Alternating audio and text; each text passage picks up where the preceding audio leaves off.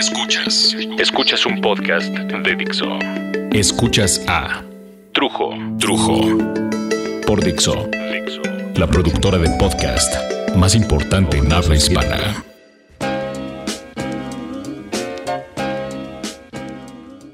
Tengo que admitir, porque si no, no sería justo lo que voy a decir, que muchas veces es muy difícil expresar los sentimientos que uno trae por dentro. E, en muchas ocasiones, las personas aprendemos a callar. Y callamos para evitarnos, no sé, la reprobación de los demás o el enojo, el desagrado.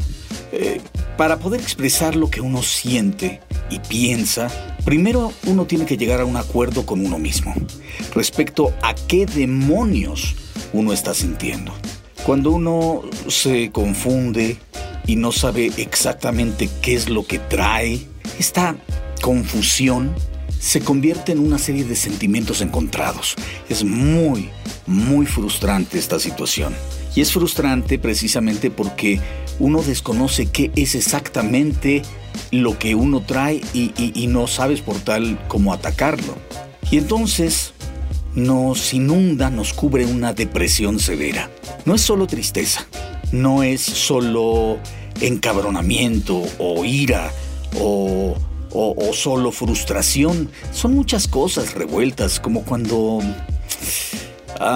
como cuando se te revuelve el estómago, pero esto a nivel emocional. Las personas que te ven mal te preguntan, ¿qué tienes? Eh, y tú, pues, no les contestas o no les dices exactamente qué tienes porque no sabes lo que tienes. Muchas veces ellos creen o asumen que uno no quiere decirles y eso hace que la frustración crezca, porque no es cierto, no, no es que uno se niegue, pero no sabes cómo manejar la situación, no sabes cómo vomitar todo esto que traes por dentro y no sabes cómo dejar de sentirte mal. Yo creo personalmente que es muy importante saber lo que uno siente. No sé si sea el caso de ustedes o que conozcan a una persona así, pero por ejemplo, miren, hay personas que tienen su cuarto, por ejemplo, como un chiquero, ¿no? Todo tirado, todo revuelto. Entras y eso parece que fue atacado por un tsunami, un ciclón. ¡Puta madre! Ah, pero esta persona sabe perfectamente dónde tiene cada cosa. Uno tardaría años en encontrar algo en ese desmadre, pero ellos saben dónde tienen las cosas o aproximadamente dónde dejaron las cosas y hallan lo que están buscando con gran rapidez. Este ejemplo muestra cómo la cabeza aparentemente desorganizada de ciertas personas funciona y funciona bien. La gente las reprueba por el desmadre aparente y les dice, cambia, mejora, haz esto así, haz esto allá, pero ellos saben quiénes son. Ellos saben lo que quieren, ellos saben a dónde van, qué les molesta, qué les apasiona, mientras que hay personas aparentemente muy organizadas, que son muy cuadradas y hasta terminalmente aburridas, que desean mantener todo bajo control. Todo, todo bajo control. Son los famosos control freaks, enfermos controladores que hacen las cosas creando rutinas que no deben cambiar comen, visten, se mueven, eh, usan ciertos colores, ciertos lugares, hacen, dicen, se comportan de formas muy predecibles. Todo lo quieren tener bajo control. Y aún así, son terriblemente infelices. Y es que el secreto, según yo, está en saber qué demonios tiene uno por dentro. No importa que tenga uno dolor o frustración, mientras uno sepa que el dolor y la frustración están ahí. Es como es como cuando en la casa una familia tiene armas de fuego, por ejemplo, solo por ejemplo. Si tú no sabes mantener las armas de fuego lejos de los niños, pueden resultar muy peligrosas, pueden resultar incluso mortales. Puedes ocasionar una gran tragedia por no saber cómo mantener bajo control ciertos elementos que es importante tener bajo control. Hay personas que tienen armas o manejan sustancias peligrosas, venenos, lo que sea pero son extremadamente cuidadosas. De la misma forma uno debe saber qué partes de la cabeza de uno son peligrosas? ¿Qué parte de nuestra personalidad puede lastimar o lastimarnos? Un karateca, por ejemplo, tiene una enorme responsabilidad al haber aprendido su técnica. No puede ir golpeando gente por la calle. Eso lo convertiría inmediatamente en una persona desequilibrada, por no decir pinche mamón y farol. Y el poder hablar de lo que uno siente, pues finalmente ayuda también a conocerse a uno mismo, ¿no? Hoy, hoy la gente, si ya era difícil poder comunicarse a fondo, de una forma más sincera, más personal, ahora con las redes sociales, putísima su madre. Yo veo gente que usa herramientas pues, medio tontas, ¿no? Superficiales para emitir una opinión. ¿Y qué es lo que hacen? Bueno, pues entonces buscan un dibujito, un, un una foto, una cita, o sea, una frase de otro autor o de otra persona, de otra mente, que exprese algo ad hoc a lo que la persona está sintiendo. Por ejemplo, te despiertas medio de malas porque, o crudo, o lo que sea, porque es lunes, ¿no? Y tienes una pinche flojera de ir a trabajar, o algo así. Y en lugar de simplemente expresar tu opinión, tengo mucha hueva de ir a trabajar, Dios santo, que caiga un relámpago en la salida de mi unidad o de mi departamento o lo que sea para tener el pretexto de no ir a trabajar o a la escuela y entonces volver a jetearme solo, por ejemplo. No. No, no, no, no, no. ¿Cómo va a ser que yo me exprese yo mismo? No. Jamás. Y entonces buscan una foto cagadita que diga, por ejemplo, odio los lunes y la postean, ¿no? Fin del problema. ¿Expresó lo que sentía esa persona? Sí. ¿Está mal hacerlo de esta forma? Mm, no. Es una forma de ahorrarme el esfuerzo de yo mismo escribir y pensar y expresarme. Pues sí. ¿Y eso es necesariamente malo? Pues no, hombre, no, no, no lo es si es que eres una persona que tiene facilidad para expresarse. Pero muchísimas personas están del otro lado de ese río, cabrón. La mayoría de la gente tiene problemas para expresar sus emociones, sus pensamientos, por más que yo diría que todos o casi todos, no podría asegurar que toda la gente, pero todos tenemos algo dentro, bueno o malo. A mí los que más me preocupan son los chavos. Estos chavos que viven junto, junto a nosotros, que venimos de otras eras o de otras generaciones. Los chavos viven una época donde todo aparentemente está en las redes sociales y el internet y dentro de la compu o en el celular o ahora los relojes. Se acabó el buscar la información, por ejemplo, de una duda en una biblioteca. Ahora todo es googleable, cabrón. Tecleas e inmediatamente tienes varias posibilidades de información, desde la Real Academia de lo que se te hincha un huevo hasta el wiki me inventé la respuesta. ¿Esto está mal?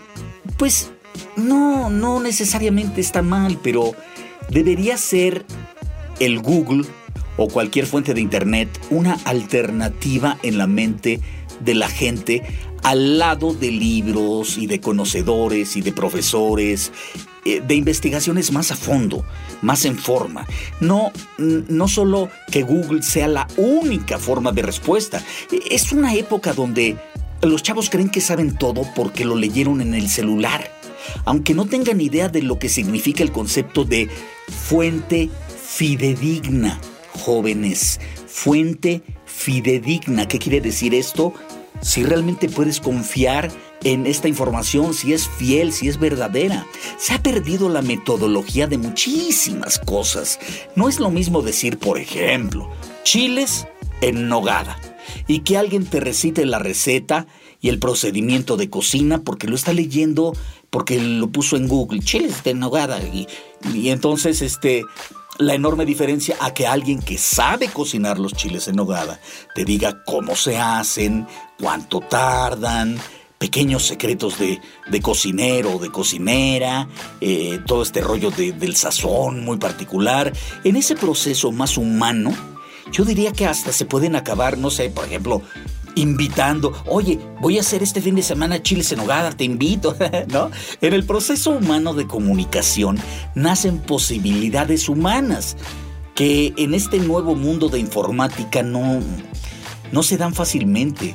No se dan si no las incorporas a tu vida con cuidado, con inteligencia. No me malinterpreten, yo disfruto esta nueva era y me parece que la era tecnológica es maravillosa y se puede aprender horrores, millones de nuevas cosas y, se abren horizontes interesantísimos para la ciencia, para las artes, para la cultura en general, pero no reemplazando uno por otro sino acoplando las mejores partes de ambas eras, de ambos tiempos, de ambas formas. No todo lo nuevo es mejor, no todo lo pasado es mejor.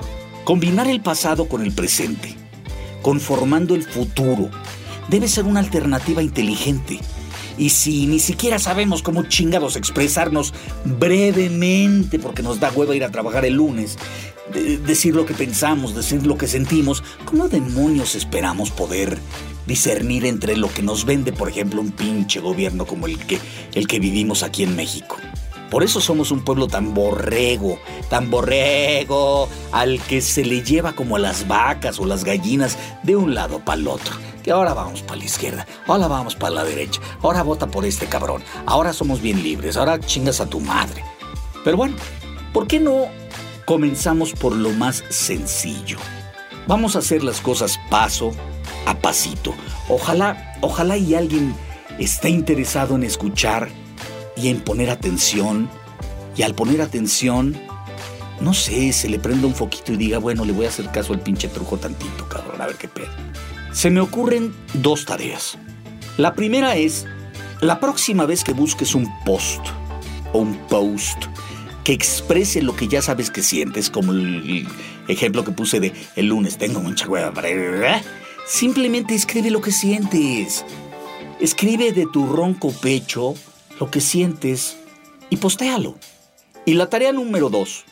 Ya sabemos, ya sabemos, porque no te escondas, cabrón, ya lo sabemos, que, que, que casi no lees o, o en la mayoría de los casos definitivamente no lees ni madres, ni en defensa propia abres un libro.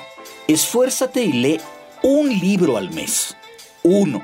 Un libro. Puede ser un libro chiquito, no tiene que ser de esos grandotes, gordotes como Biblias. Un libro chico. Descubre qué tipo de literatura te gusta y aprende o reaprende a leer. Lo vas a gozar, te lo juro. Eh, te va a generar un cambio en tu vida tan grande, tan maravilloso, que a muchos años de distancia te vas a acordar de mí. Ahí la ven. Yo soy Trujo.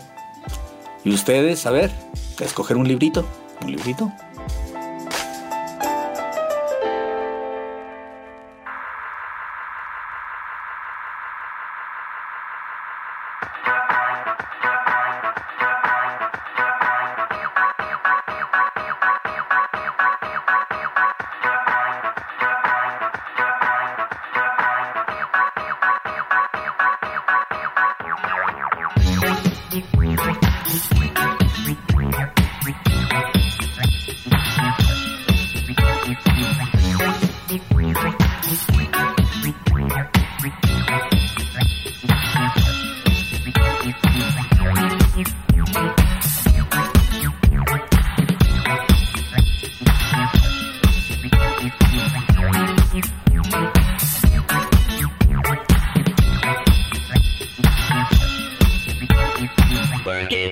Make it, do it, makes us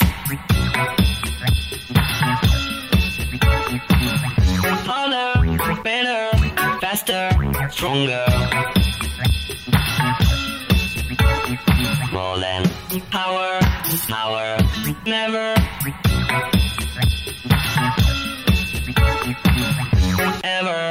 After work is over. Work it, make it, do it, makes us harder, better, faster, stronger.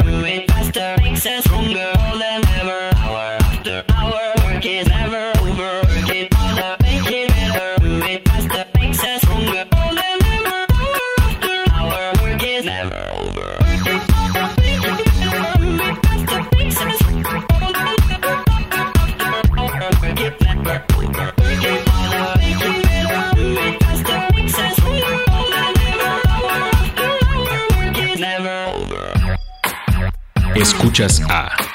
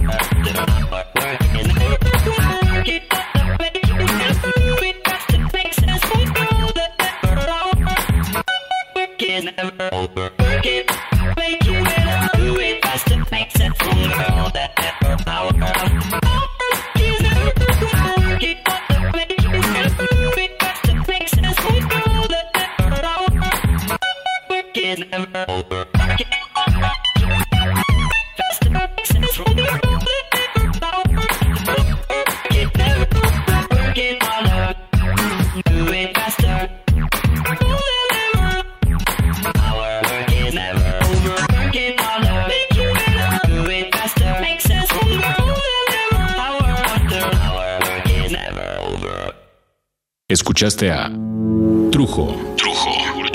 Un podcast más de Dixo. El diseño de audio de esta producción estuvo a cargo de Carlos Ruiz.